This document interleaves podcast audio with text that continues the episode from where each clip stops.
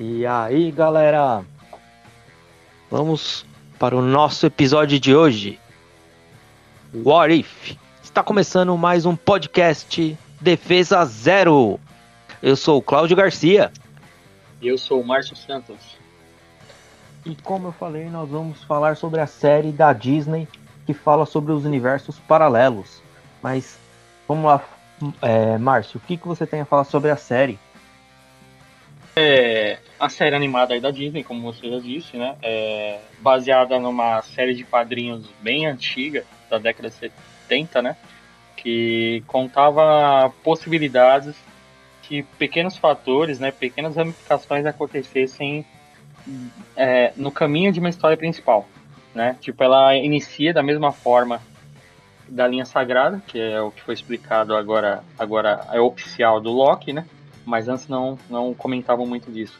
É como se começasse da mesma forma o universo, mas por algum pequeno desvio ali, alguma, alguma é, atitude diferente, criasse a ramificação e mostrasse uma outra realidade. Só, no caso, seria um, um universo paralelo, né?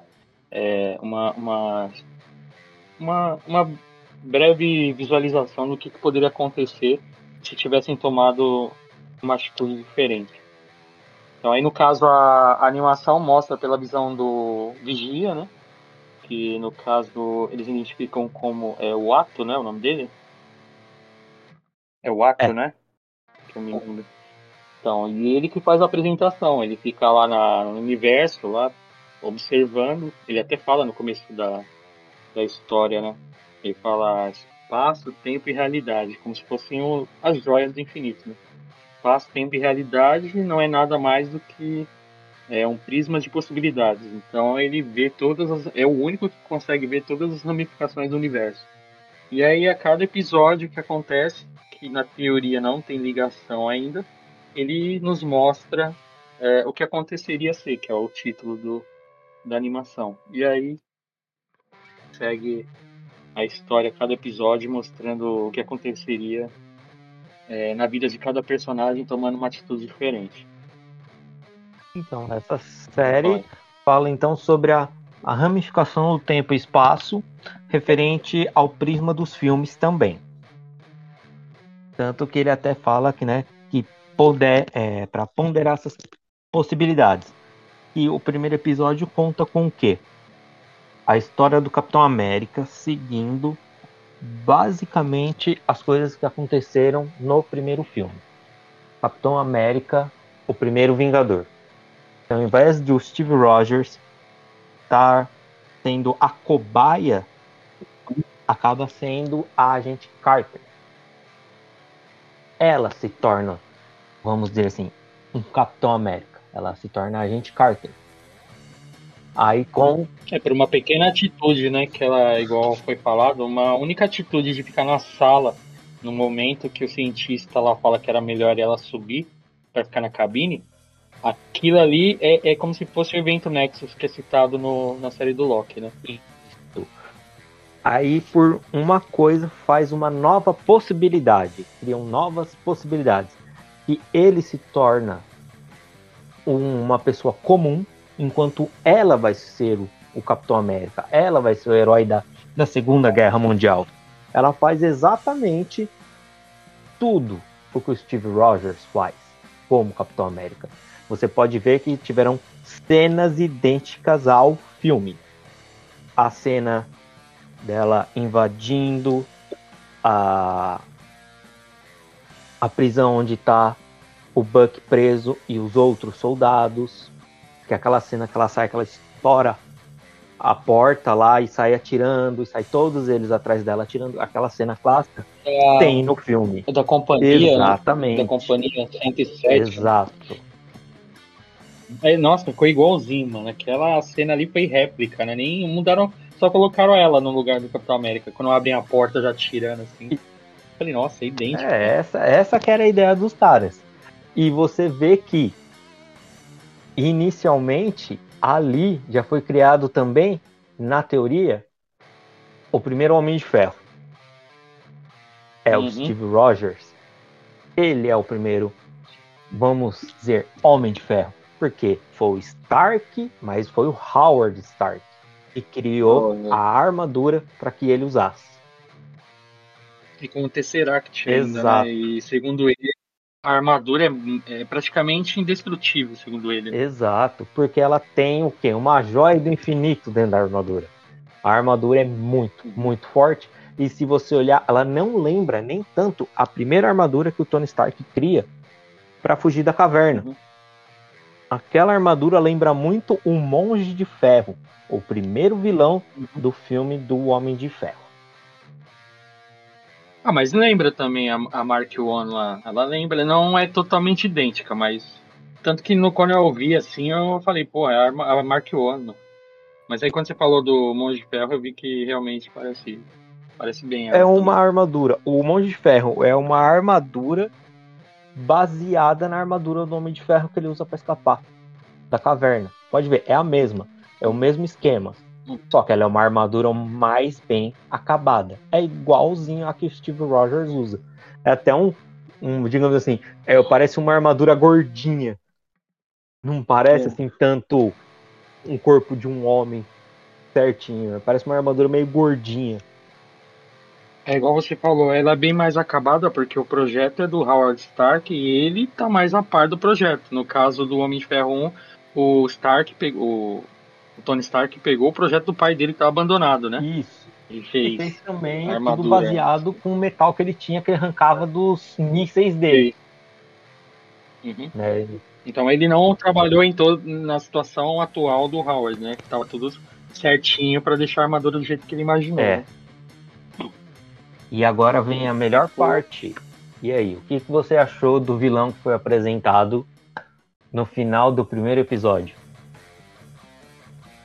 Então, eu acho que o vilão, na verdade, continua sendo Caveira Vermelha, né? Ele só fala que é, quer acabar com tudo trazendo o grande campeão da Hydra, que seria é, a arma, tipo, a arma principal do, do, do grupo científico da nazista, né? Sim. Mas, cara, tá muito em dúvida, assim. É, De começo a gente imaginou, né? Eu também imaginei que era o Shumagorá.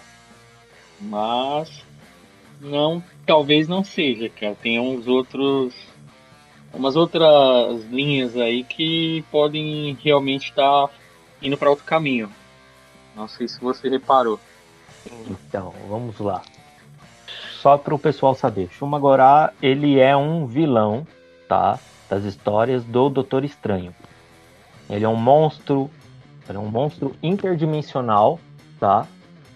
E por isso que tá todo mundo, até nós mesmos, estamos tendo essa essa ideia, né? Essa especulação que poderia ser ele o vilão, né, de tentáculos que sai pelo, pela abertura dimensional do Tesseract. É, assim, é, tem uma coisa que aparece no, na animação que eu particularmente não lembro de ter visto no quadrinho e nem no jogo, que tem o jogo Marvel Super Heroes, que também tem o, o Shumagorá. É, o que define ele são os tentáculos e no centro tem o olho. O olho do. como se fosse um, um- uma lula gigante com o olho no meio. E ele não tem. Né? E na animação você, você reparou que na animação ele abre tipo como se fosse uma boca, né? Aí é que tá. Do outro lado tem aquela boca. Né, então, isso eu não sabia, cara. Eu nunca. No quadrinho, no- em alguns que eu vi, eu não, não tinha isso. E nem no jogo nunca mostrou Tem. isso. Então, por isso que eu fiquei Tem no jogo, é um dos especiais dele. Ele abre a, Não É. ele abre a boca, engole o cara, Ah, é. gira Ah, tá, e mergulha. É o especial tridimensional dele. Aham. Ah, então, mas tem uma outra coisa que pode te deixar triste, Fifinho, que, que acontece. É, tem uma entrevista aí, eu vi em algum site aí, é, que fizeram com, com a produtora, ou não, foi com a diretora, uma das, das responsáveis pela série, e falou que, eu não sei se ela quis tirar o foco, mas perguntaram justamente isso, se o personagem que aparece no final do episódio é o Shumagorá, e, e só estão fazendo esse mistério. E ela meio que falou que não não necessariamente. Poderia ser um, um monstro igual o monstro que aparece no começo do Guardiões da Galáxia 2. Não sei se você lembra, tem um tipo um monstro cheio de tentáculos no começo do filme, que é enquanto o Groot pequenininho, mini Groot lá, o Baby Groot, tá, tá ouvindo a musiquinha dele lá, e os Guardiões estão tentando uma porrada lá no, no monstro lá atrás. E se você for ver lá o filme, ele é, é aquela pegada, cara. Ele é cheio de tentáculos, é o mesmo estilo. Só que, se eu me lembro, ele não tinha aquela cor verde. Mas ele é bem parecido mesmo. Quando ela falou, depois eu voltei lá no filme. E, nossa, é bem parecido, mano.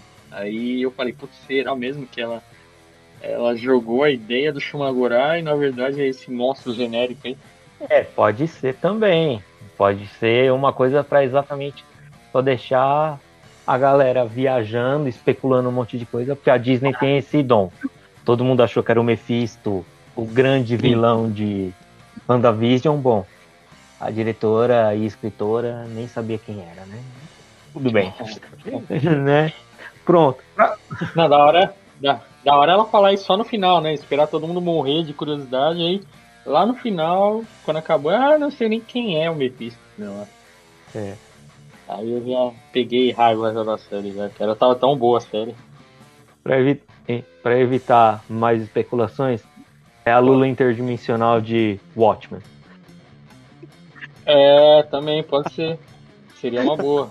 É, que se o Watchmen fosse é da DC, é, né? O, agora, o Watchmen é da, da DC. Marvel seria uma boa. É, se fosse da Marvel, poderia ser, ia pegar todo mundo no pulo, cara. Mas, cara, é, que pode ser também um ser tipo um, cra um Kraken, que pare, poderia ser também, ou uma Lula que representa ali um, um, um, monstro que representa o próprio logo da Hydra, né? Que é como se fosse um povo, uma Lula, assim. É. Poderia ser um ser que representa o logo da Hydra. É, como, a somente. Como, como a gente também já falou aqui, né? É, pode ser algo só para colocar uns tentáculos lá para falar e tipo, ah, deixa os caras imaginar o que eles quiserem. É porque assim, ela cortou, eu achei, né, que ela cortou muito fácil, vários tentáculos dele saíram depois do portal lá, praticamente como se feito, tivesse feito uma salada com ela, com aquele monstro ali. Eu falei, cara, tudo bem que ela é, ela é muito forte assim. E eu particularmente eu achei ela mais impressionante que o Steve Rogers, cara. Ela tem mais impacto. Tanto quando ela tá invadindo lá o castelo lá que tá o Caveira Vermelha, você vê o estrago que ela faz. Ela sozinha não precisava nem do exército. Hum, muito boa, cara. Sim, ela. Eu achei muito bem feita. Ela. Sim, ela é muito boa, muito mesmo. Eu gostei bastante deles utilizarem ela. Eu gostei que, apesar dela ser, vamos dizer assim, um super soldado, uma mulher forte, uma mulher poderosa, isso não diminuiu, sabe? Tipo, o feminismo dela. Ela continua sendo delicada, ela continua sendo apaixonada pelo Steve, mesmo sendo aquela coisinha franzina e estranha, sabe? Tipo, eles mantiveram a essência da personagem dela, mesmo dando poder para ela. Ela não teve mudança de personalidade virando vamos dizer assim, o Capitão América, né? A Agente Carter. É, porque porque quando ela fica forte, você já imagina o quê? Que ela vai virar mais ou menos um, uma versão feminina do Capitão América, mas assim, perder totalmente a feminilidade, igual você falou, né? Tipo, virar homem mesmo, só chama, se chamar de Peg Capitão Carter, mas virar um homem praticamente. E o fato dela mostrar que ainda é a mesma coisa, falando com o Steve, isso aí ficou legal, eu achei da hora. É, não precisou se provar, igual o Ultimato lá, que quando fez aquela cena que juntou todas as, as heroínas ali para falar que juntas elas são mais fortes, né?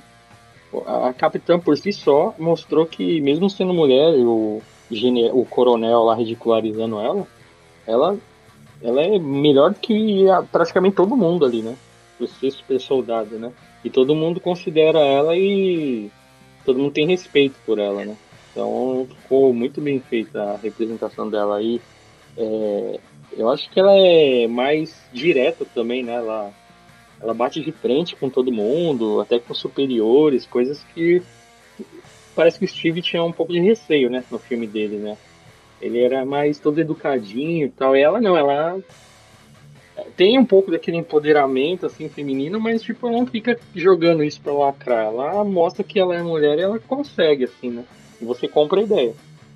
Então isso aí ficou legal. Porque o Steve Rogers sempre foi aquele cara franzino e, vamos dizer assim, tipo, covardão, né? Tipo assim, ele era um bom soldado, ele seguia ordens, mas ele nunca foi um cara, você pode ver, ele nunca gritou com ninguém, ele nunca peitou ninguém.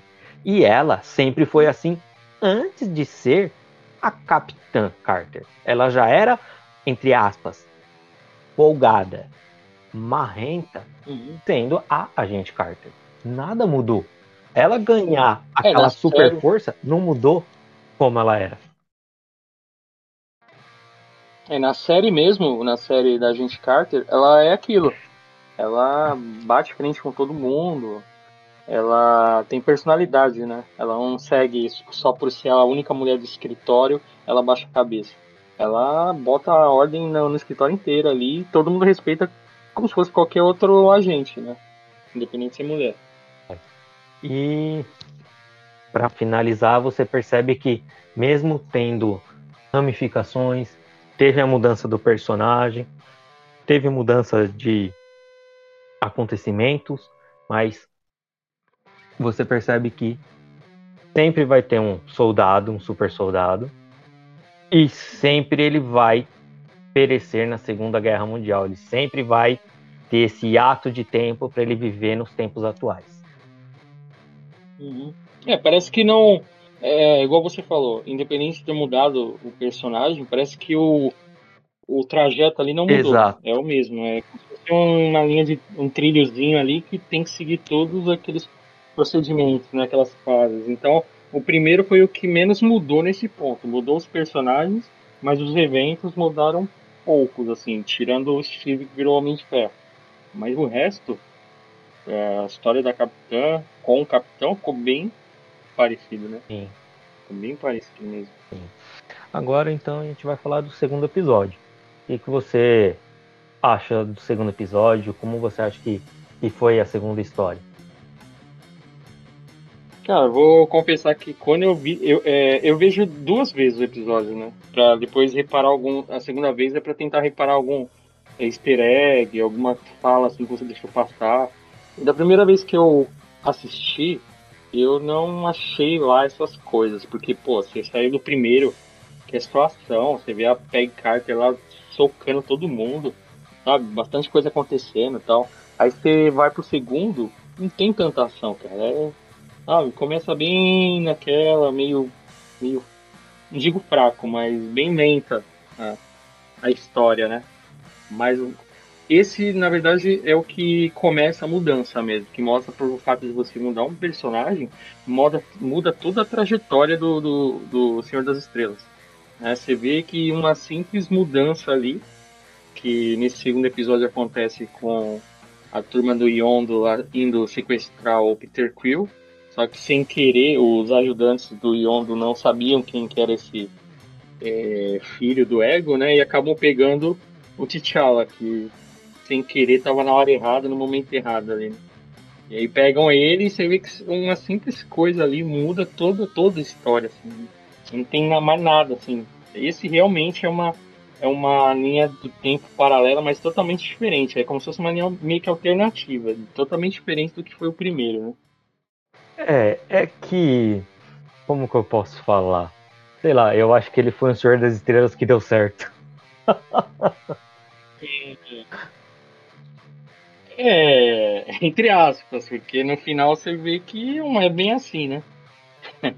porque o Peter Quill do filme, do, do universo cinematográfico, é por causa dele que formaram os Guardiões da Galáxia, né?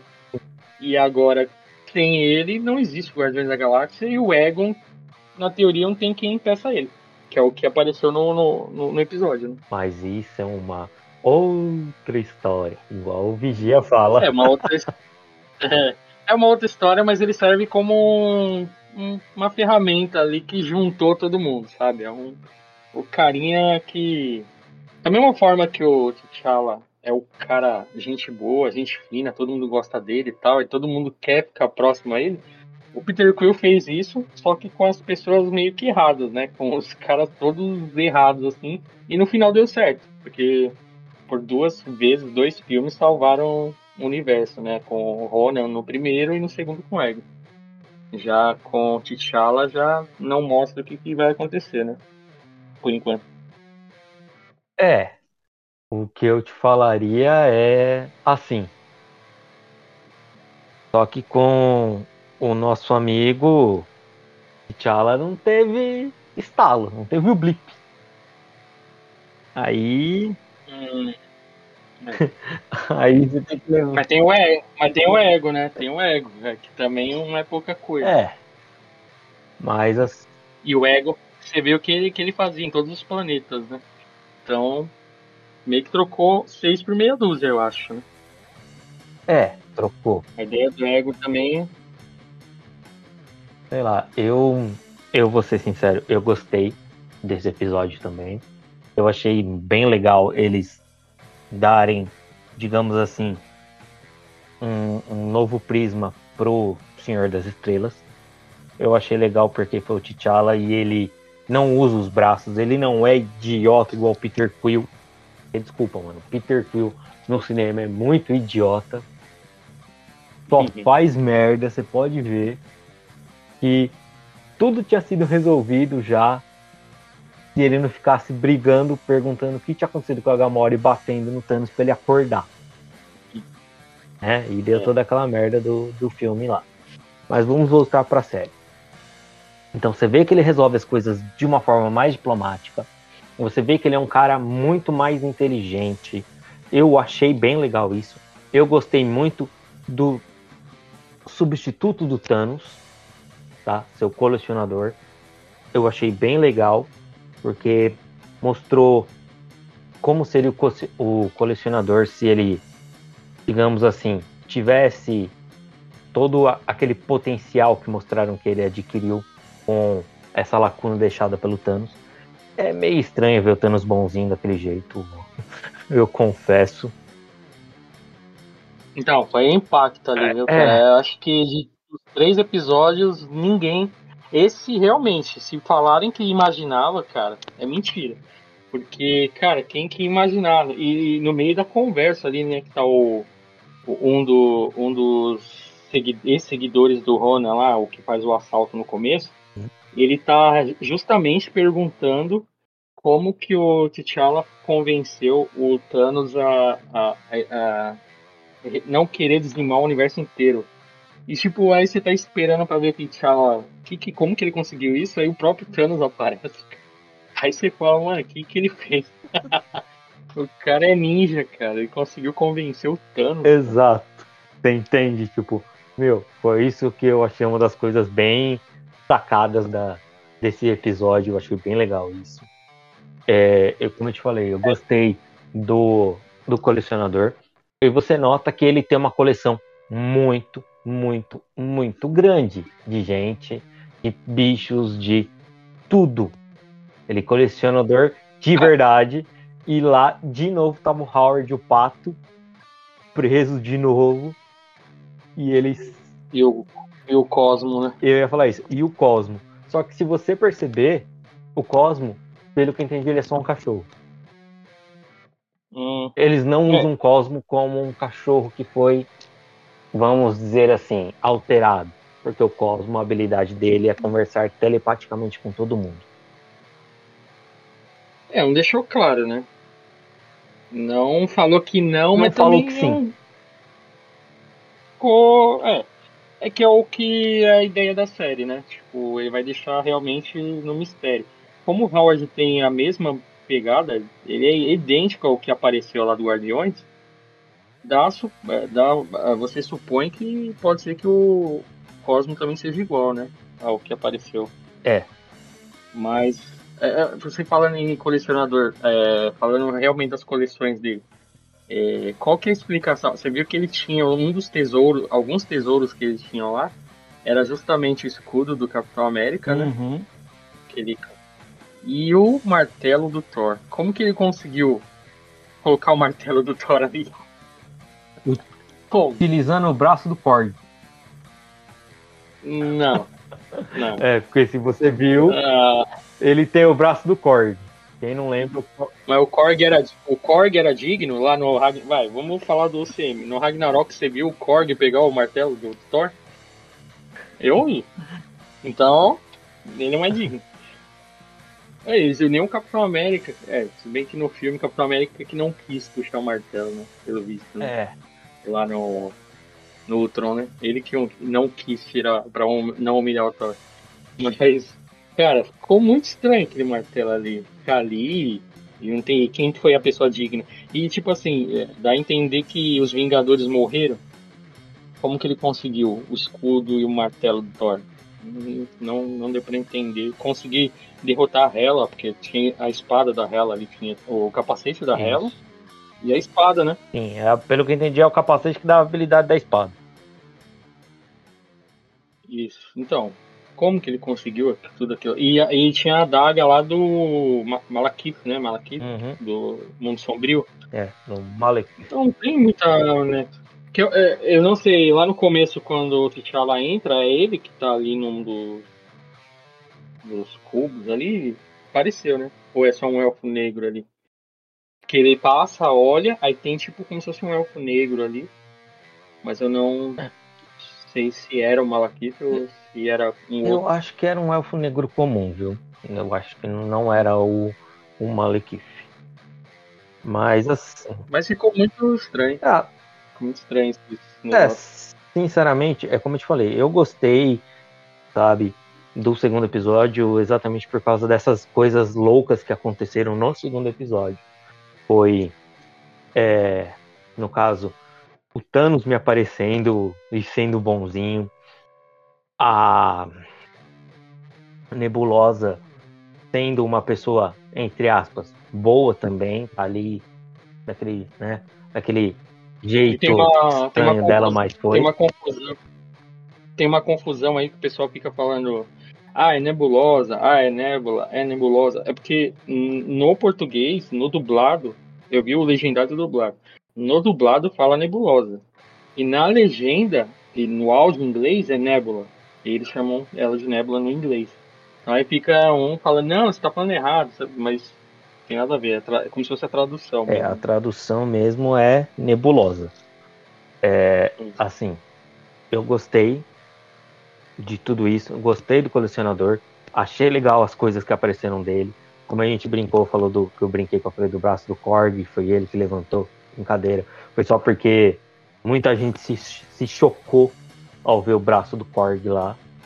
Putz, mataram o Korg. Desculpa, gente.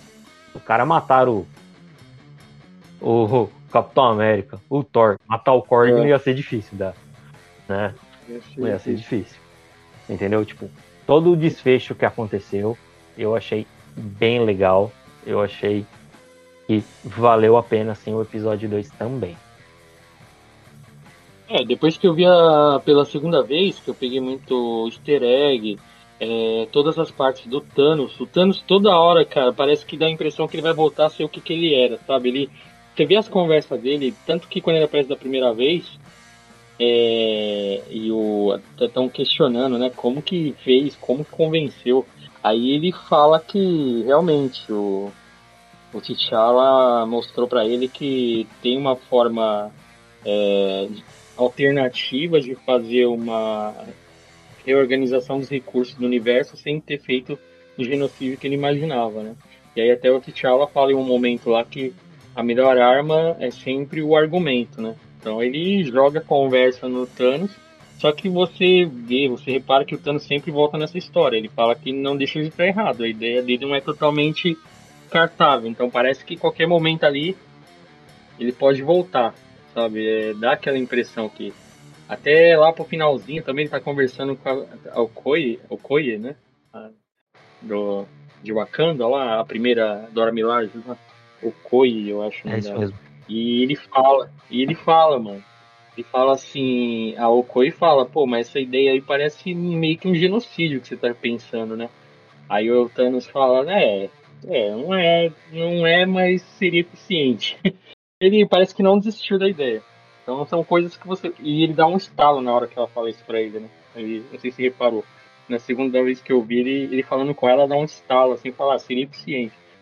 Eu falei, caramba, cara, os caras colocaram o Thanos de um jeito muito bom ali na, nesse episódio. É, é aquela assim, ah, eu tive uma boa ideia, mas alguém teve uma melhor, mas eu gostei da minha ideia é. ainda. É aquela assim, quem sabe um dia eu posso usá-la. Pra mim ficou meio assim. É, é.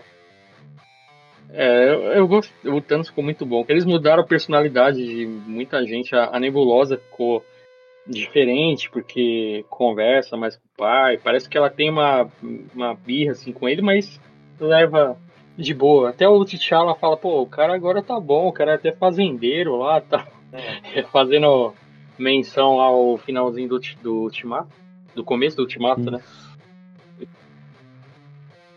Eu gostei também, cara, assim, eu tive que... Porque, assim, muita gente, tem muita gente criticando, porque veio do primeiro episódio que foi pancadaria, porrada, tudo, aí depois esse que é muito mais conversa do que ação, mas se você ver de novo, cara, putz, tem muita coisa esse episódio, assim, e você tem que ver o que vem por trás do episódio também. O fato de. Só o fato de ter convencido Thanos é, ter feito a nebulosa mudar. A Gamora nem apareceu, porque na teoria o Thanos não invadiu o planeta dela. O que, pelo que parece, né? E o Drax como barman, porque o Thanos não matou a mulher e nem o filho, então ele também não tem raiva, não tá procurando vingança, sabe? O. O. Rocket Raccoon também acho que ele era um caçador de recompensa, não aparece porque não tem o que caçar, já que não tem o Peter Quill. E, ele, e o, e o T'Challa não é procurado. Então, cara, é, é, é tudo que vem por trás do episódio. Não é exatamente o episódio em si, é tudo que essa alteração causou no universo. Isso que eu achei da hora. Por isso que eu falei que eu gostei do episódio exatamente por causa disso. Por causa de todas essas mudanças, todo o efeito em cascata que, que se criou devido à troca de um personagem, que foi só trocar o T'Challa pelo Peter Quill. Tirou o Peter Quill, colocou o T'Challa no lugar. A, a, a coisa mudou totalmente. Mas. É, porque no, no primeiro só mudou a PEG, mas não mudou tudo. E esse mudou. Esse mudou tudo. Né? Esse muda tudo. Dá a entender que, tipo assim, olha, em alguns casos pode ter grandes mudanças, em outros nem tanto. Uhum. É, mas foi um, um bom episódio. E outra coisa, cara, esse episódio, é, eu não sei quem, entrevi quem deu essa entrevista, falou que foi todo foi inteiro, assim, pelo quando você vê sabendo da morte do Chadwick Boseman, né? parece que é uma homenagem, né? Porque todo mundo é camarada do cara, do, do Peter, do Senhor das Estrelas, que é o T'Challa, todo mundo gosta dele, todo mundo quer ficar perto dele, e tipo, o cara é o. Não tem um que não goste dele, né? Acho que praticamente todo mundo que aparece nesse episódio. Só que esse, esse episódio foi feito e dublado é, bem antes, acho que foi em 2019, quando ninguém nem sabia que ele estava doente, cara. Ele dublou, mas ninguém sabia do câncer dele.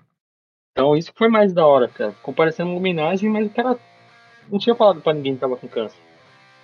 Então é isso que deu mais efeito ainda pro episódio, cara. Eu achei da hora. Sim, foi muito bom. Foi uma, uma boa homenagem. Mesmo que, vamos dizer assim, a Disney não tenha feito aquele episódio de homenagem para ele. Eu achei que foi bom.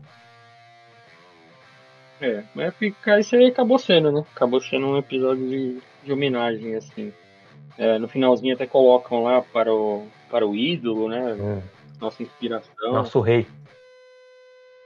É, ficou bem bacana esse episódio. Ficou. Mas e aí? Vamos falar do terceiro? O terceiro é o que parece que mais viaja assim na maionese, né? Porque. Sei lá. É muita coisa diferente, parece que não tem nenhuma relação do que, com o que já aconteceu. É, relação tem, né? Porque em um episódio aparece a reunião de todos os Vingadores, né? Que teve em vários filmes.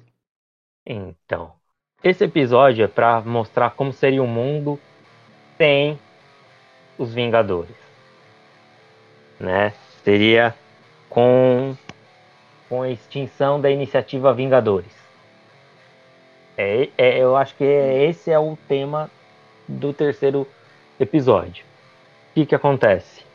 Você viu logo de começo morre o Homem de Ferro.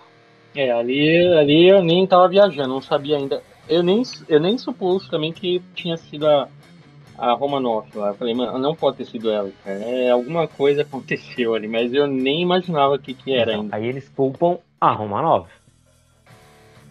Depois acontece o quê? O Thor. Como que um deus morreu daquele jeito? O Muito fácil, cara. Então, só que aí é que tá, ele é um humano normal. Naquele momento ele não era mais o Thor, ele não era mais digno. Então ele deixou de ser o deus do trovão. Mas, Hum, mas foi morto por Gavião Arqueiro, um Vingador, e depois aparece morto. Meu, muito É. estranho. Você pode ver que são todos que estão na iniciativa Vingadores. Depois dele, vem mais quem? Que é o único que sobrou, Quem? o Fury. Ah, Porque a Roma 9 vai É. atrás do Hulk e o pessoal faz o quê? Mata o Hulk também. Eu achei meio estranho o Hulk, viu? É, o do Hulk foi o mais. Tudo bem que o do Thor, mesmo com essa história que você falou, ele por ser um deus do trovão, mas no caso ele tinha perdido o martelo, mas a forma que ele morreu por uma flecha. Então, na minha opinião, foi assim. Né? Minha opinião. Thor, versão humana. Seria o Donald Blake do gibi. É um- uma pessoa normal.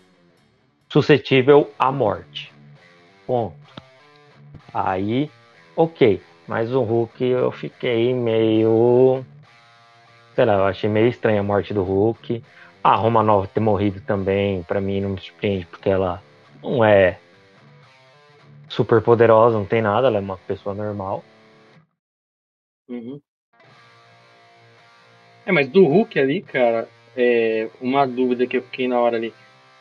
Tudo bem que quem é, não falou ainda quem é, mas quem entrou no corpo dele não era qualquer cara, não era qualquer porcaria. Mas o fato de de ter tentado ali, só a radiação já ia matar a pessoa. A radiação que ele é gama, né? Isso. Só que assim, Então ficou estranho. o que que acontece? O Bruce Banner não tem radiação gama no corpo. Quem tem é o Hulk. Ele emite um, uma- É. um sinal É. baixo de radi- radiação gama, pelo que eu entendo. Ele não. Assim, ele emite radiação gama como Hulk.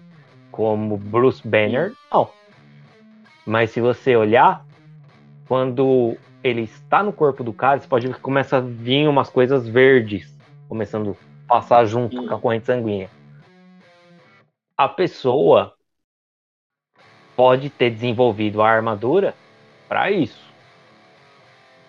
Hum, entendeu? é, vindo de quem que é. É, já fala quem é, É. né, direto, já é o. É o Scott Lang? Não. Quem é? O pessoal só conhece um Homem-Formiga. É, o Scott Lang devia estar preso uma hora dessa. Exato. Scott Lang, eu acho que nessa altura do campeonato não estava sendo cogitado para nada. Era o É. Dr. Henry Pym, o primeiro Hum. Homem-Formiga. Uhum. Tá? Só que se você olhar, ele não está com a roupa do Homem-Formiga, ele está com a roupa do Jaqueta Amarela. O Jaqueta Amarela Hum. não é aquele vilão que todo mundo conheceu. O Jaqueta Amarela sempre foi um alter ego do Homem-Formiga nos gibis. Utilizaram ele para fazer como vilão do primeiro filme do Homem-Formiga. Mas ele só é vilão ali. Ele nunca existiu no gibi como vilão. Mas a roupa Hum. daquele homem, formiga ou jaqueta amarela, né? Você pode ver que ele é igualzinho a do, filme, do jaqueta amarela do filme. Ele tem aqueles É, tentáculos. igual. Lembra muito a roupa também do Aranha de Ferro. Isso. Bem parecido. Tipo umas, umas patas assim de aranha, né? Tipo, bem parecido mesmo com a roupa do Peter. É. É bem legal, assim, eu gostei bastante de como fizeram toda essa, todo esse enredo em volta dele. né? É, você compra só depois, né? Depois que faz o flashback mostrando como realmente ele. não precisaria, porque quando você fala como, né, fala, pô, foi o, o Homem-Formiga, né, ou o Jaqueta Amarela, mas aí você começa a entender tudo, né, como na hora que foi injetada o soro no, no Tony Stark para ajudar lá por causa do reator, que ele estava tendo reação, né? E aí no momento que vai injetar e mostra o Hank Pym entrando lá na corrente sanguínea. É, do o Gavião Arqueiro mostra ele dando um peteleco na mão do Gavião para soltar a flecha para matar o Thor. Exato. Do, do Hulk mostra ele entrando. Aí é, é como você disse, né? Ele entrou quando ele tava com o Bruce Banner. Né? Exato. Né? E será que é aquele momento que ele joga os tazos dele lá? Esqueci o nome do. Os disquinhos é o disco dele lá. Dele. Os tazos dele. É o disco dele de aumentar e diminuir, que são as armas que ele usa. Você pode ver que olha que ele entra dentro no, no braço do. Braço, meio ombro ali do, do Bruce Banner. Aí ele começa a se sentir mal, tudo. Meu, naquela hora ele já entrou e já sabia que ele tinha pouco tempo. Aí ele já você pode ver que o coração dele está começando a mudar de cor. Mostra toda aquela coisa verde, como se fosse uma radiação, um sangue verde dele, né? uns glóbulos, ao invés de ser vermelhos, são verdes.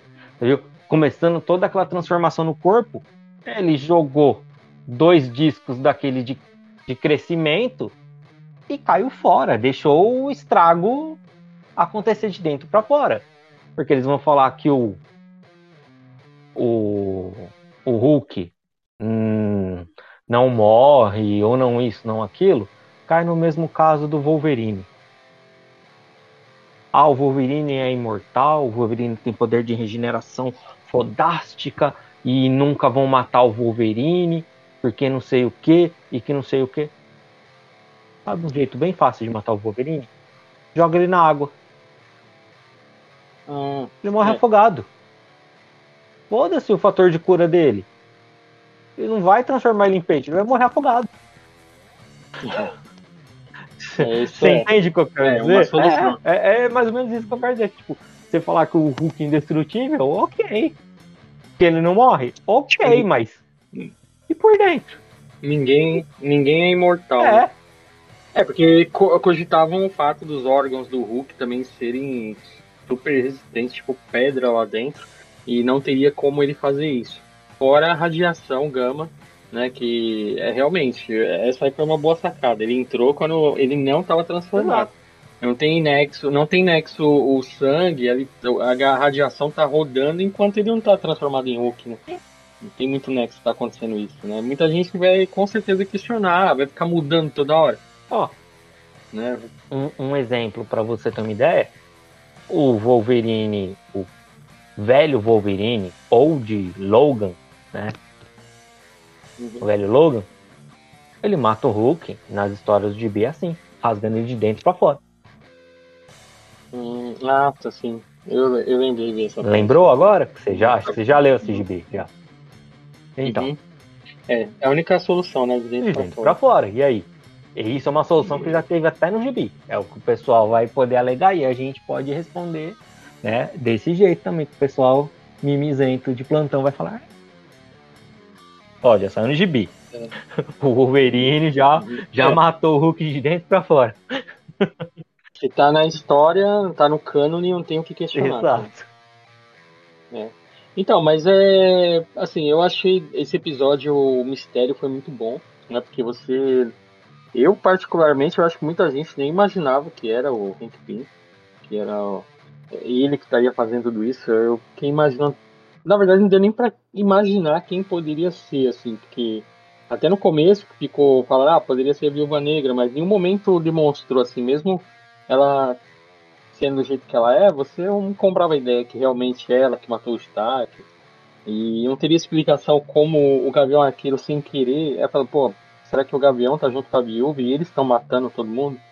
É, você fica meio Olha, naquela, né? Mas é, bem surpresa. Olha, eles falaram, ah, o que matou Stark foi uma, uma nanotecnologia. Quando falou nanotecnologia, eu pensei somente em duas coisas. Ou era o Ultron, hum. né? Que vai ter ele em um dos episódios, parece aí, porque no cartaz lá do, da série tem alguém lá bem parecido com o Ultron. Uhum. Então, pensei nele, certo? E sim, eu pensei no Homem-Formiga, assim. É, é, aí teve a história que quando ela falou, a Romanov, ah, foi a filha que morreu. Uhum. Eu pensei, falei, a filha que morreu? Aí eu pensei, falei, mano, pode ser o Henry Pym por um motivo simples. Né? Eu fiquei entre o Henry Pym ou o Scott Lang. Né? Mas que seria um Homem-Formiga. É. Porque quando, falou, quando, a, quando ele falou assim, ah, foi a filha que morreu. A filha que morreu, eu pensei, pode ser a filha do Scott Lang, ele tem uma filha. Por algum motivo ela deve ter morrido, ele surtou e começou a fazer merda. Né? E uma, a filha dele também é uma substituta, ela vira a estatura depois. Né? Ela vira um, um, um super-herói. E eu pensei, pode ser o Henry Pym, só que em vez de ter morrido a mulher dele, a Janet, falei, morreu a Hope. E ele surtou. Sim. Igual o Batman do ponto de ignição. E quem morre é o Bruce. Não o pai. Isso. O pai fica louco, fica surtado, vira um Batman e vira um Batman jagunço. Vira um Batman sangue nos olhos. Vai matando todo mundo. O Batman é o, uni, o único, vamos dizer assim, herói que não mata ninguém é o Batman. Ele fala que, né, tipo, é, matar uma pessoa, ele vira um assassino, ele vira um deles e ele não vai cruzar essa linha. Ponto. Esse é o lema do Batman. Ele não mata ninguém. E o pai dele faz exatamente o contrário. Uhum. Bandido bom é bandido morto. É, amiguinho, só dando um, um, um, ponto aí, uma informação aqui.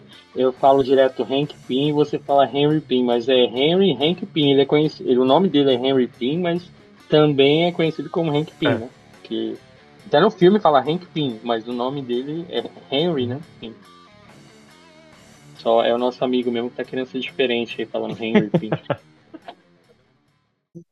Não, amiguinho, mas como se você é tão esperto assim, ah. Vou fazer uma pergunta. No primeiro episódio já fica bem claro o que, que é o evento Nexus, né? Que faz toda aquela mudança. Que é a Carter não ter saído no momento da experiência da sala.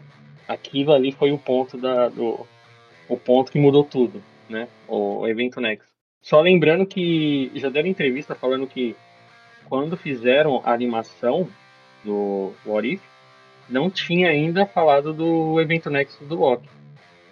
Então aí que tá, não sei se é verdade ou se já estava escrito, sabiam o que ia acontecer, mas não estava gravado ainda.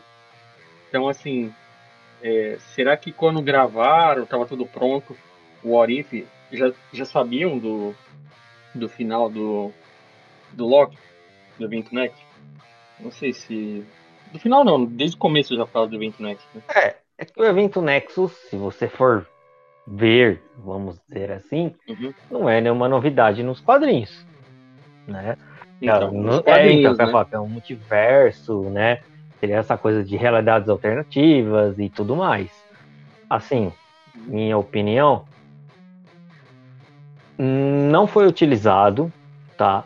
O, o, o evento Nexus para fazer as, a série, talvez. Acho que pode ser que não. Mas assim, já teriam ou já tinham em mente essa ideia do multiverso no cinema, no universo, para para cinematografia aí da, da Marvel, tanto como séries, como né, filmes e essas coisas. Porque a DC já falava de multiverso há um bom tempo atrás. Antes dos filmes, já falava na série do Flash. Um exemplo. Entende?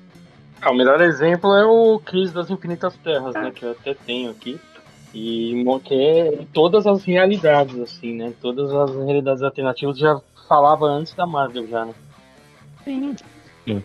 Então isso aí é mais novidade. É, entendeu? E a ideia que eles usaram até para criar os multiversos, essas coisas, foi já falada também para fazer o quê? Desde quando eles também compraram a Fox.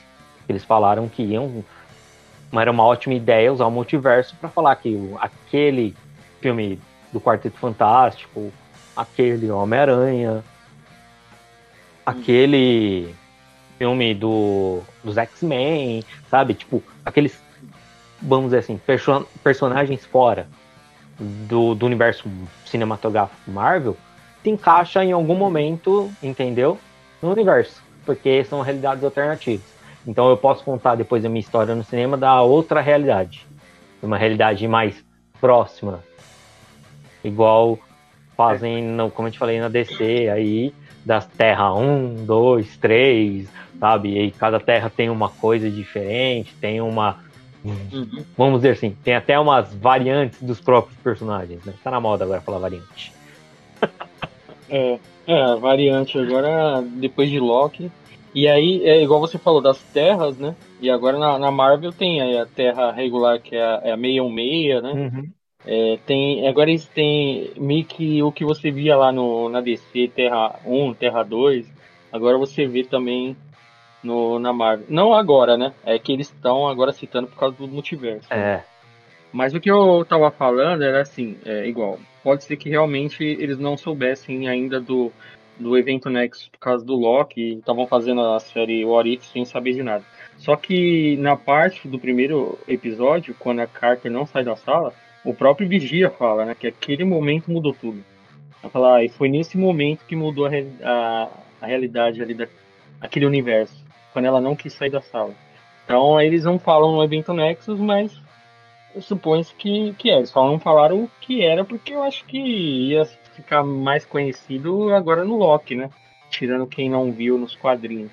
Só que assim, no, no primeiro episódio ficou claro que o evento Nexus foi esse ponto né, que ela não saiu da sala e aí aconteceu tudo o que aconteceu. Ela tomou o posto de super soldado no lugar do Steve, que foi baleado.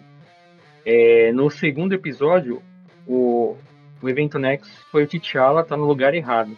Tá no lugar do Peter Quill quando foi sequestrado lá pelos saqueadores lá, né? Então ali que mudou tudo. É porque e no episódio... a energia que vem do planeta, do planeta, desculpa, que vem de Wakanda. Lembra que ele falou, ah, tinha muita energia, é. Aí ele falou, não, é porque a minha, a minha civilização foi construída em cima de um meteoro. De, de vibrânio. Né? Entendeu? Não, mas não é isso que eu ia perguntar. Eu. O primeiro episódio, o evento Next foi Sim. esse, o segundo episódio foi esse. E qual foi o evento Next do terceiro? O evento Nexus do terceiro? É, que mudou tudo. A morte da Hope. Mas não mostraram. Exato. Só falaram. Só falaram. Não teve um. É, então. Não teve um, um. algo que mostrou, mas você pode ver que tudo começou quando ela morre. E até quando ele fala assim, ah, você não tem respeito pela minha filha, que não sei o que, começa, eles começam a discutir. Uhum. Ele fala, não, ela sabia o que, o que era ser um agente, o que poderia acontecer, e ela aceitou e entendeu, tipo, ela fez tudo isso de livre espontânea vontade. Ela escolheu. Não fomos nós. Sabe? Tipo, ele a entender, olha assim, ó. Tudo isso aconteceu. Infelizmente aconteceu. Mas foi tudo escolha dela. Sabe? Tipo, não foi uma coisa que nós fizemos. Entendeu? Aconteceu. Não, beleza. Isso aí é. deu pra entender, mas é, é, se você colocar em comparação os dois primeiros episódios, é, até o ponto antes do evento Nexus, a gente sabia o que tinha acontecido. Por causa dos filmes que já aconteceram no universo da Marvel cinematográfico. Esse do episódio 3, a gente não viu a Hope antes dos Vingadores. Sabe? Porque ali no momento até fala como se a Hope já trabalhava para Shield. Né? Então, é... mas a Hope, cara, nos filmes, a gente nunca viu isso. A Hope apareceu agora no Homem-Formiga e depois que aconteceu toda a reunião dos Vingadores, tudo, tudo que aconteceu. Então, nesse episódio tá acontecendo uma coisa já totalmente diferente, já desde o começo. Já. Essa morte da Hope, que na verdade nem nunca aconteceu no universo cinematográfico, né? Então, não sei se enquadra no evento Nexus. Pode ser o evento Nexus que foi responsável pela mudança dentro do episódio, mas não do que a gente conhece, do que já viu no cinema. Né? Tudo que aconteceu nesse episódio a gente só viu a reunião dos Vingadores. Tipo, reunião não, né? Na verdade, a aparição de cada Vingador e aí morreu. Cada um nem, nem chegou a se conhecer, né? Não. Mas o que eu ia te falar é. O que fez o Henry Pym, tá? Deixar de ser o Homem-Formiga. O que eu me lembro, eles estavam querendo usar a tecnologia dele, né? Usar o, as, as partículas PIN para benefício próprio, não era isso? Também. Também. Mas o. É, o começo do filme fala que é isso também, né? é, têm... mas o que que acontece? O que que fez deixar ele de ser? Foi porque a mulher dele morreu. É, eu esqueci porque no 2 a mulher dele, na verdade, aparece. É, exato, novo, né? Mas dá a entender que a mulher dele morreu. Seria o primeiro filme. Né? Porque ela encolhe a nível subatômico e. né? Sumiu. Então. Ah, foi aquela missão, né? No, no foguete. Os caras lançam um míssil lá e ele não. E ele não consegue fazer e ela faz a, a missão no lugar dele. Ela se sacrifica Isso. lá, né? Ela ele vê o risco de diminuir nível subatômico, uhum. né? E ela faz para poder entrar lá e aí ela se perde no, mundo quântico, né? Isso. né? Que a gente vai descobrir só depois. Exato. Então não entendeu o quê? Que a mulher dele não morreu, então ele não deixa de ser um homem-formiga, mas a filha dele faz o quê? Vira uma agente da SHIELD. Porque a filha dele não é uma agente da SHIELD porque ela trabalha com, entre aspas, o concorrente do pai dela, que já foi um aluno dele, para ficar de olho nele, porque ele quer roubar a tecnologia do Henry Pym de novo. Lembra? Uhum. É o Cross lá, Isso. né? Que ela fica de olho no, no carinha lá. E ele usa para Ele quer usar até para utilizar é, para as forças armadas né, do, dos Estados Isso. Unidos. Usar como se fossem os soldados usarem as, as armaduras né, com a tecnologia do PIN. Isso que já mostra que tem gente da Hydra infiltrada na Shield. Que no começo do filme, uhum. quando ainda é ele novo, lembra que ele dá um soco na cara do cara e o cara fala que é da Shield, não sei o que, não sei o que, e você vê que Sim. depois ele é um cara da Hydra. Entendeu? Sim. Então, tipo, o evento Nexus todo, talvez, seja a não morte da mulher dele. Hum, é. Entende? Por quê? Uhum. Porque aí ela não morre, né? Então ele não vira um tiozinho aposentado que cria a Pintec, né? E, e uhum. digamos assim, dá toda essa diferença. Porque ela viva, é a filha dele não tem motivo para trabalhar com ele, sabe? Tipo aquela coisa. Ela vira uma agente da Shield. Uhum. Porque na teoria ele ainda então, é um agente da Shield lá também. Isso aí deveria ter sido mostrado no começo do Não digo no começo, mas vamos fazer um flashback né, para mostrar que foi exatamente esse o evento que fez toda essa mudança. Né? Porque fica, não fica claro para ninguém ali o que, que aconteceu para fazer ele. É, o que eu ia falar é assim: pode ser por dois motivos que não fizeram isso. Um deles é, se eu mostrar agora, muita gente vai sacar e vai, tipo, acabar com o clímax do, do, do episódio. Hum. Ou para também mostrar o seguinte: todos os episódios não vão ser iguais. Eu não vou ficar mostrando ponto Nexus para vocês. Alguns eu vou deixar no ar e deixar vocês, né? Vamos dizer assim, imaginar aí o que vocês acharem melhor. Porque, é. assim, se você vê também até o final do episódio, não importa o que aconteça, sempre vão ter Vingadores. Pode ver que ele fala: ah, a esperança pode ser uma faísca, pode ser isso, pode ser aquilo. Aí mostra ele lá achando o Capitão América na, no gelo, na Antártida lá. E a Capitã Marvel, lembra que ele já tava com o pagerzinho? Ele acionou e chamou ela. Lembra que ela chega toda do espaço, toda. Ah, e aí, o que tá acontecendo? O que, que é? O que, que é? É, naquele momento do carro, é, no momento do carro não fica claro que ele vai chamar, né? Parece que ele vai apertar, mas aí ele tem a ideia de ir lá falar com o Loki. Então não mostra exatamente ele chegando a apertar lá o bip lá. Ele fala, ah, vou lá tentar trocar uma ideia lá. Aí ele chega lá, conversa com é, aparentemente conversa com o Loki.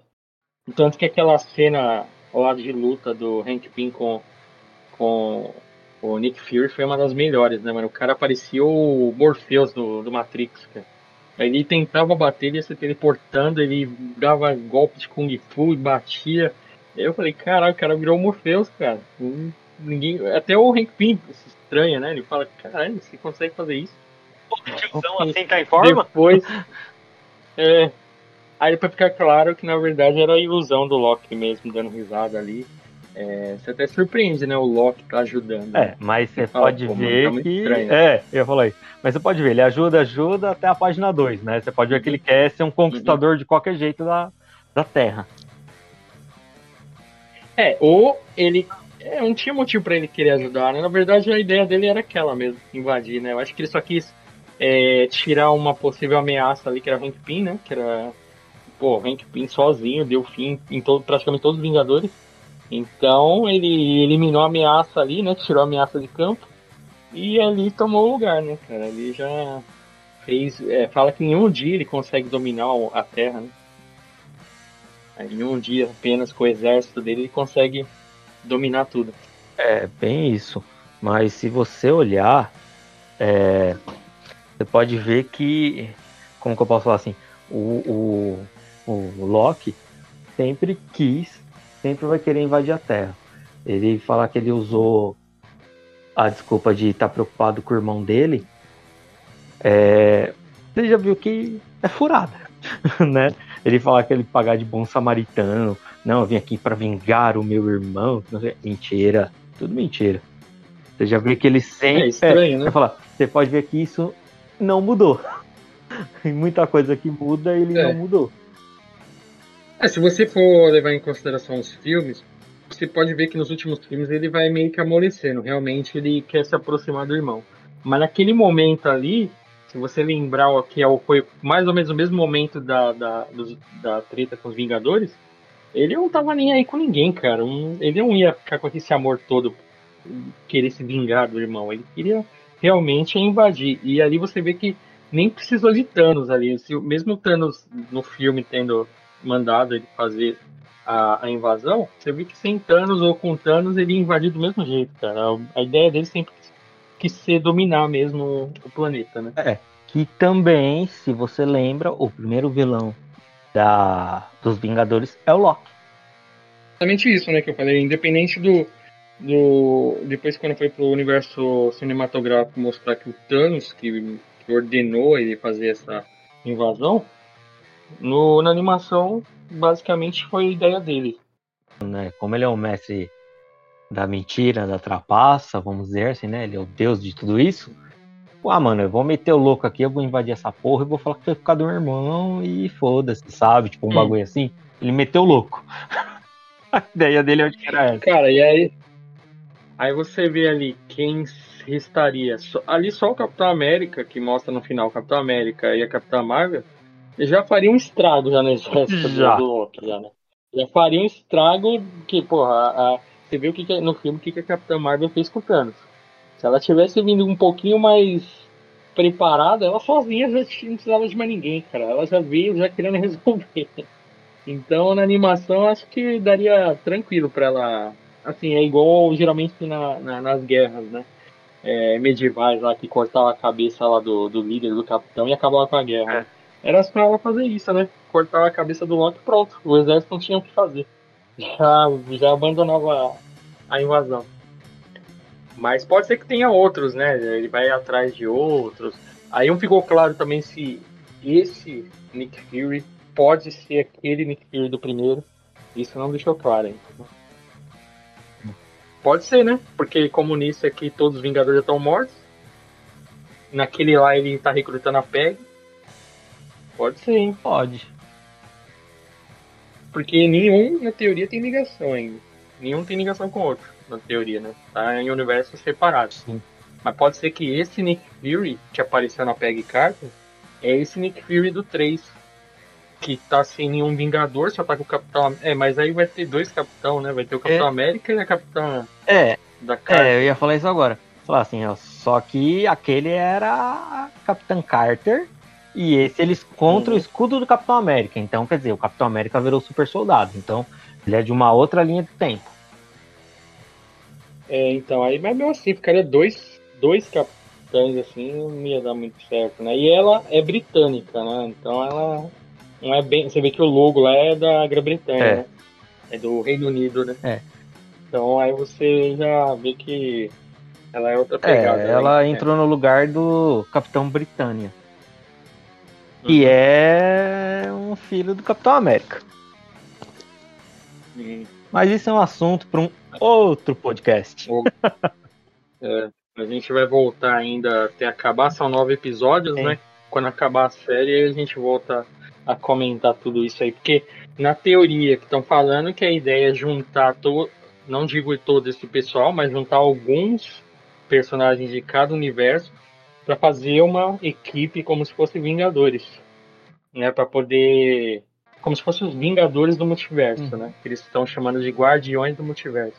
Mas ainda não está claro se realmente vai ser isso. É. A gente vai assistir mais três e volta e faz mais um podcast aí, parte 2 das outras outros três episódios aí e faz um terceiro dos últimos e dá um, um, uma nota final para a série. Mas notas vêm, notas vão. Qual vai ser a sua nota, amiguinho? Ah, então, para esses três aí, ó, o primeiro empolgou bastante, né? Mas como a gente disse, ele meio que jogou no seguro, né? Ele não, não quis mudar muita coisa, não. Ele seguiu ali, a única coisa que mudou foi o Steve mesmo como Homem de Ferro, né? Mas a, a ideia, a história mesmo do Capitão América tá ali, que é a mesma que a Carter seguiu. Então a nota desse primeiro eu daria um 7,5 para não falar que não ficou nem ruim nem bom, ficou na média, um pouquinho acima da média. 7,5. O segundo, que é no caso do Senhor das Estrelas, né, que é com T'Challa no lugar do Peter Quill. Esse, muita gente está questionando, né? Tá, tá bem dividido. Né? Muita gente está achando ruim porque não tem imitação, tem gente que está achando bom porque é meio que uma homenagem, né? E a forma que você vê o Ser das Estrelas, realmente, ele fica parecendo um senhor mesmo, que comanda tudo, que todo mundo está abaixo dele, né? Ele é a última palavra. Então, eu achei muito bom esse episódio. E esse aí eu daria um 8 oito, né? E o terceiro episódio, ele foi o que mais fugiu, né? Da história dos filmes que a gente conhece. Ele só mostrou a introdução de cada herói. Só que no meio de tudo isso, ele mudou realmente tudo. E como a gente disse agora há pouco, não deixou claro esse, esse ponto de mudança, né? Esse evento negro. Ele fica claro, pode ficar claro pra gente que já viu o HQ, que já leu o HQ, que está teorizando mas não deixou totalmente claro. Aí para isso eu deixo uma nota 8. Bom, as minhas notas. Bom, achei que o primeiro foi um bom episódio de introdução. Foi com, recontada a história do Capitão América, eu gostei muito. Tá? Eu vou dar 8. O segundo foi o T'Challa como o Senhor das Estrelas. Eu achei que deram um ar de rei para ele, já que ele é o rei de Wakanda, né? Eu achei que foi bem legal. Eu gostei muito daquela virada brusca de me aparecer o Thanos no meio da, da série, todo pimpão lá e, e cara, totalmente fora do que a gente tá acostumado. Você até estranha ver ele. Desculpa, assim, é uma coisa que a gente esqueceu. É, muita gente fala, ah, um mudou tanto igual o primeiro e o terceiro, o, o fundo, né? É, tipo, a gente só tá vendo por trás das mudanças. Mas a gente viu lá que o T'Chaka lá, o pai dele, não morreu no Sim. final. Então isso aí já muda um monte de coisa também, cara. Um monte de coisa. Guerra civil não tem, né? Basicamente. Não vai ter guerra civil naquele universo. Né? Não tem o. Não tem nada do que aconteceu é. agora. Então tem gente que tá, não tá ligando assim. Tem, eu tô vendo muito comentário, gente falando, ah, esse segundo não mudou muita coisa. Não é, não é por aí. aí né? Então, aí que eu vou explicar. Para mim, o segundo episódio foi 9. Tá? Porque é exatamente isso. Toda a mudança que o T'Challa trouxe, sabe? Foi, digamos assim, totalmente diferente. Como ver um, um Senhor das Estrelas que, entre aspas, deu certo, né? Que nem você falou, não teve morte do, do pai dele, não teve a guerra civil, não teve as mortes dos Guardiões da Galáxia, que nem do Drax, da família dele, a Gamora não teve o, o planeta invadido, entendeu? Tipo, teve todas essas sequências que o pessoal não consegue enxergar às vezes. Vai enxergar depois. Não teve ultimato. É, né? entendeu? Tipo, não teve tudo isso, você entende? Só que assim, eles jogam, como eu te falei, o, o que eu tô achando legal é que assim, eles jogam no ar, entendeu? E a gente vai descobrindo, vai entendendo, vai, sabe, aquela coisa assim, a gente vai achando pistas e coisas. Fala que tem gente que assistiu já, assiste Ultimato, assistiu Guerra Infinita e, tipo, tá achando easter egg até hoje, sabe? Tipo, aquelas coisas assim meia louca. É tipo isso que uhum. eu tô uhum. sentindo que às vezes estão fazendo, sabe? Tipo, meu, para pra refletir, tipo, o que esse evento causou realmente tipo, em todo o universo cinematográfico. Ah, não, não ocorreu tal filme, tal coisa não aconteceu, tal coisa pode ter mudado, sabe? É isso. O terceiro uhum. episódio, na minha opinião, já tá fazendo mais o quê? Galera, vou deixar vocês sonharem, sabe? Tipo, mano, imagina, eu vou deixar assim, não vou, não vou deixar claro na cara de vocês o que é um ponto Nexus. Eu não vou falar para vocês o que mudou, o que não mudou, o que, que aconteceu. Não, vocês vão juntando as peças. É igual professora que vai ensinando, sabe, aquela coisa de, como que eu posso dizer assim, tipo, de continha de matemática, sabe? Ela, ela uhum. dá todos os dados para você, no segundo ela já dá aquela no terceiro ela faz, ó, é X, Y e Z. Agora você se vira pra achar quem que é quem aí, filhão. É, é tipo isso. É, é isso que eu tô sentindo um pouco de, desses três episódios. O primeiro foi aquela coisa assim, ó, olha, aquilo que você viu no cinema agora só é a gente Carter no lugar, mudou uma coisinha outra aqui, pá, pá, pá.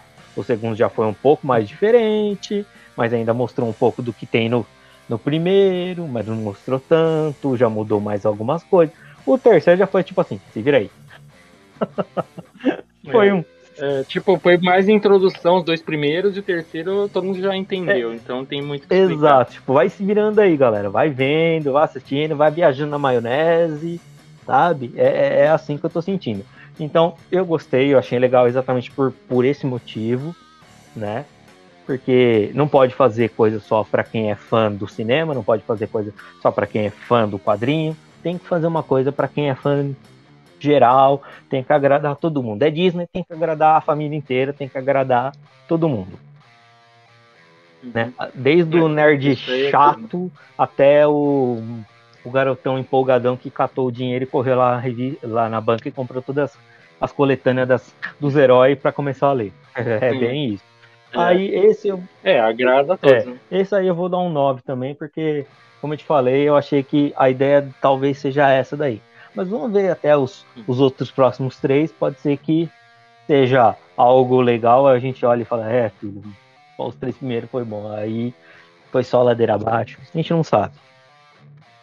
É, vamos ver. É, eles meio que enganaram já agora, porque eles mostraram alguns trailers. E depois desse do Senhor das Estrelas, parecia que ia ser o episódio que tem o, o Killmonger né, que ajuda o, até o Stark a não passar por aquela explosão lá que que combina com ele ter é, aqueles estilhaços né, no, no peito e, e, acabar acontecendo tudo aquilo que aconteceu para montar a primeira armadura, né? Então dá a entender que ali ele é alguém, ele é o evento Nexus que muda a história do Tony Stark e ao mesmo tempo ali ele tá como se fosse não fosse Killmonger, ele tá ele tá ali, não dá para entender exatamente se ele tá ali como um líder de Wakanda ou se ele tá como se fosse. Ele tá meio com uma arma e com um colete, tudo parece um pouco Buck, não deu para entender. Então, muita gente pensou que ia ser esse episódio, mas aí acabaram mostrando esse aí dos Vingadores. Vamos ver, né? O que vai vir agora pela frente aí, se vai seguir é, os dois primeiros ou se vai fazer o terceiro mesmo, deixando cada um ter a sua interpretação, né? Porque você tem que ver também que esses trailers, né, vindo do pessoal Marvel, Disney, também é tudo meio furada, né? Porque no Guerra Infinita, é. na, em Wakanda, mostrava todo mundo correndo. Não sei se você lembra quando os exércitos estavam vindo, todo mundo atacar Wakanda. Tem o Capitão América correndo com aqueles dois escudos, a galera correndo, tinha o Hulk junto. E o Hulk nem, nem, nem aparece no filme, é, só pra enganar. Então pode ser que o trailer também até da, da, da animação aí seja para gerar um, um fervor aí, o pessoal, oh, vamos ver qual é que é, pá, não sei o que. E não é isso às vezes, né? Não dá, uhum. não dá para confiar muito não. Mas é isso aí, amiguinho. Então vamos esperar os próximos aí para concluir a, a saga do What If. Isso aí. Então, galera, a gente vai se despedindo por aqui, tá? Agradecemos aí a participação de vocês obrigado. Até um próximo episódio. Até mais, galera. Até mais, galera.